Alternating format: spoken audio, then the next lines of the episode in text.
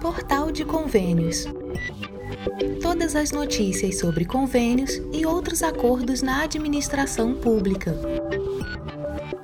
Olá, este é o podcast do Portal de Convênios, um resumo semanal das principais notícias do âmbito da administração pública para você se manter informado em poucos minutos.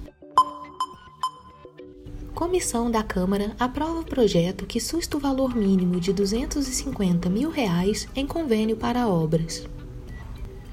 A Comissão de Finanças e Tributação da Câmara dos Deputados aprovou o projeto de Decreto Legislativo 558-12, que susta a vedação de convênios da União com estados, Distrito Federal e municípios em valores inferiores a 250 mil reais para a execução de obras e serviços de engenharia, exceto na fase de elaboração dos projetos.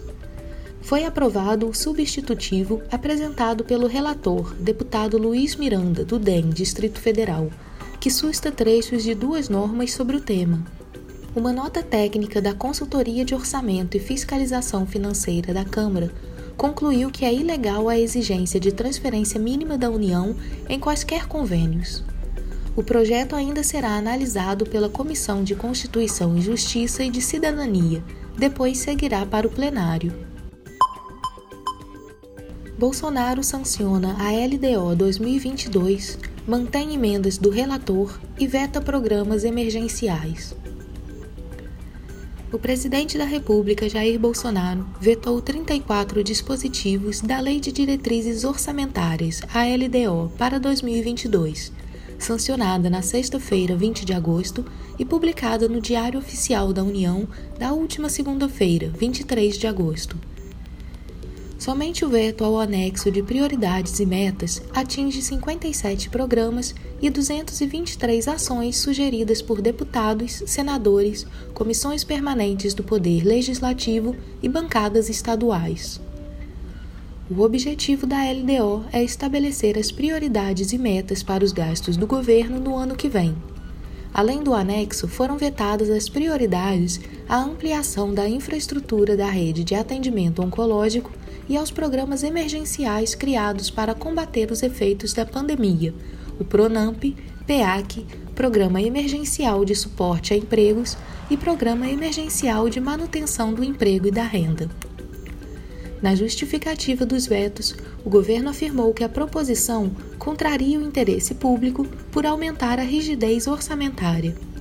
Outro veto já anunciado pelo governo acaba com o aumento do Fundo Especial de Financiamento de Campanha, que passaria de 2 bilhões de reais para 5,7 bilhões nas eleições do ano que vem. O governo explicou que o projeto de lei orçamentária a ser encaminhado até 31 de agosto já vai discriminar as dotações do fundo a partir de definição do Tribunal Superior Eleitoral, com base nos parâmetros previstos em lei. Municípios recebem recursos para custeio dos centros de enfrentamento à Covid-19. O Ministério da Saúde publicou uma portaria que libera recursos financeiros e credencia os estabelecimentos de saúde como centros comunitários de referência para enfrentamento da Covid-19 e centros de atendimento para enfrentamento da Covid-19. Os recursos serão transferidos em parcela única, referentes ao custeio dos centros nas competências financeiras de julho, agosto e setembro de 2021. No site do Portal de Convênios você confere a lista com os municípios aptos a receber estes recursos. Acesse portalconvênios.com governo federal investe 3,4 bilhões de reais em infraestrutura turística dos municípios. O governo federal, por meio do Ministério do Turismo, o MTUR, mantém uma série de ações voltadas à estruturação dos destinos nacionais para a adequada recepção dos visitantes. São 3.191 contratos referentes a obras de infraestrutura turística firmados juntos a estados e municípios de todo o país que resultam em 3,4 bilhões de reais aplicados em ações como reforma de orlas, parques e praças, entre outros. As obras do Ministério do Turismo são realizadas preferencialmente em municípios que constam do Mapa do Turismo Brasileiro, uma ferramenta do Programa de Regionalização do Turismo que orienta a aplicação de recursos públicos em destinos que adotam o turismo como estratégia de investimento e alternativa de retorno econômico. As verbas provêm do orçamento próprio do órgão e de emendas parlamentares apresentadas à pasta. No primeiro semestre deste ano, o Ministério do Turismo entregou à população 358 obras de infraestrutura turística de norte a sul do país. Os projetos foram fruto de um investimento de mais de 200 milhões de reais, que possibilitou a geração de mais de 4,5 mil empregos no setor. Em 2020, o Emitur aplicou um valor recorde de 1 bilhão de reais na realização de projetos de infraestrutura turística, que garantiu a conclusão de aproximadamente 980 trabalhos em todo o território nacional. Lei de Diretrizes Orçamentárias tem impacto direto no orçamento dos municípios em 2022. A Lei de Diretrizes Orçamentárias, a LDO, de 2022, publicada no Diário Oficial da União na última semana, deve ter impacto direto nos municípios, com recursos ressalvados destinados a obras ou serviços em andamento e para atender à situação de emergência e calamidade pública.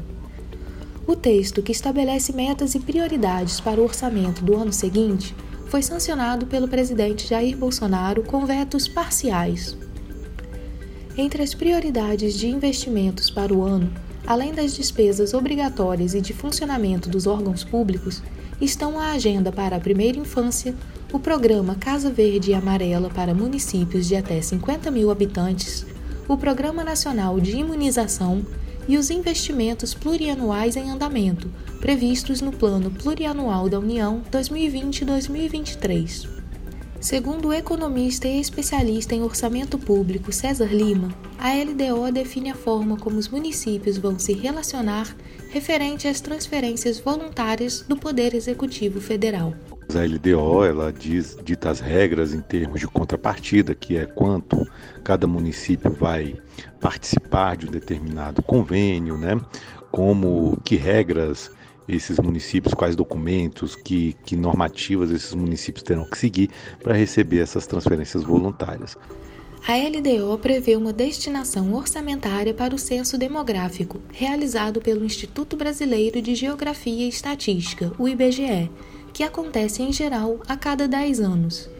A pesquisa populacional não foi realizada neste ano justamente por falta de orçamento, que era da ordem de 2 bilhões de reais em 2021. A falta de recursos para a realização do censo prolongou o período de congelamento dos critérios de repasses para o Fundo de Participação dos Municípios, já que o número de habitantes é usado como base para o cálculo de quanto cada município deve receber. O professor de Direito Público Frederico Afonso explicou como a ausência do censo acabou impactando o montante destinado às cidades, visto que uma média de 80% dos municípios tem o fundo como sua principal receita de maioria não consegue, entre aspas, sobreviver por si só e depende obrigatoriamente dos repasses vindos não só do governo federal, como aqueles obrigatórios do seu estado membro. Então o município, ele fica muito à mercê, muito dependente desses repasses. Segundo o especialista, a atualização dos dados deve tornar o repasse mais justo. Você ouviu mais um podcast do Portal de Convênios, te atualizando sobre projetos, prazos e ações em administração pública. Continue se informando em nosso site portalconvênios.com. Até a próxima!